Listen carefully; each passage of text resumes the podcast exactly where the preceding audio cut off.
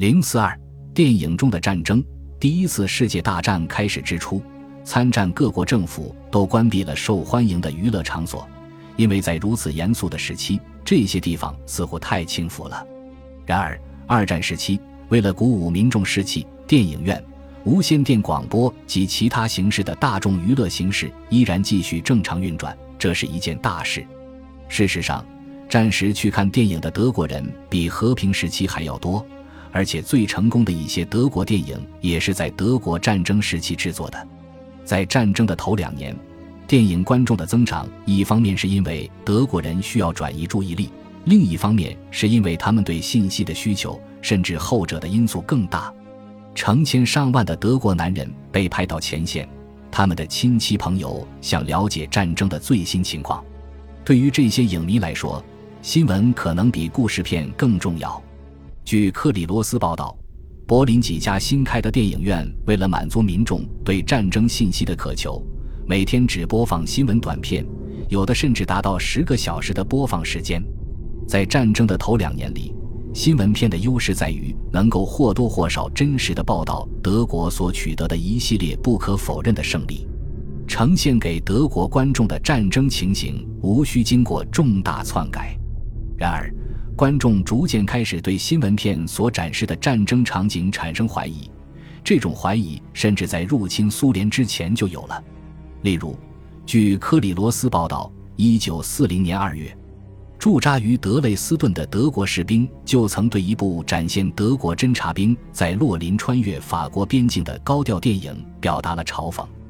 但是新闻短片中对1941年开始的苏联战争中不断增长的伤亡人数则轻描淡写，甚至完全忽略，这引起了观众对官方来源新闻的质疑。尽管如此，新闻短片仍然成功的将信息和娱乐结合起来，至少在此之前是这样的。然而，对新闻短片失去信心并没有造成电影观众的减少。事实上，越来越多的德国人被吸引到电影院去观看纳粹政府认为值得拍摄的高质量、高成本的故事片。据克里罗斯介绍，1943年至1944年间，德国人去看电影的平均人数比1939年增加了百分之四十左右，是一933年的三倍之多。随着盟军轰炸行动摧毁了许多柏林电影院，以及德国电影业生产的电影越来越少。我们住在乔瑟大街四号的两位居民，实际上会发现越来越难买到首映剧场的票。罗斯表示，排队买票的队伍中会爆发打斗，票通常只能从黄牛手中获得。战争期间，我们住在乔瑟大街四号的两位居民可以看到不同类型的电影。历史剧描绘了德国过去的天才领导人俾斯麦（一九四零年）、弗里德里希·希勒。一九四零年，伟大的国王。一九四二年，其他电影戏剧抨击了德国现在的敌人，财阀般的大英帝国。卡尔彼得斯和欧姆克鲁格。一九四一年和苏联。一九四零年制作完的电影《贾德赛》和罗斯柴尔德家族揭露了背信弃义的犹太人，被纳粹视为德国最大的威胁。朱德瑟斯。是第三帝国最成功的电影之一。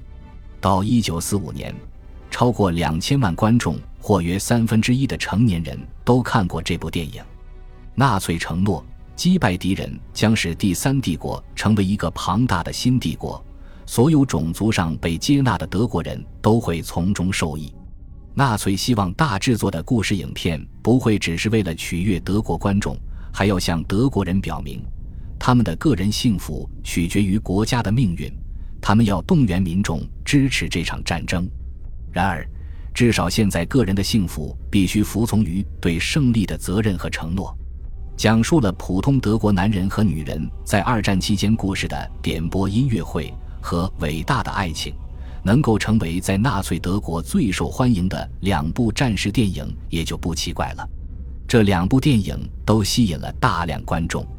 据克里罗斯报道，到战争结束时，点播音乐会卖出两千六百五十万张票，《伟大的爱情》卖出两千八百万张票。点播音乐会成为多媒体制作的奇迹。这部电影的灵感来自一个非常受欢迎的广播节目。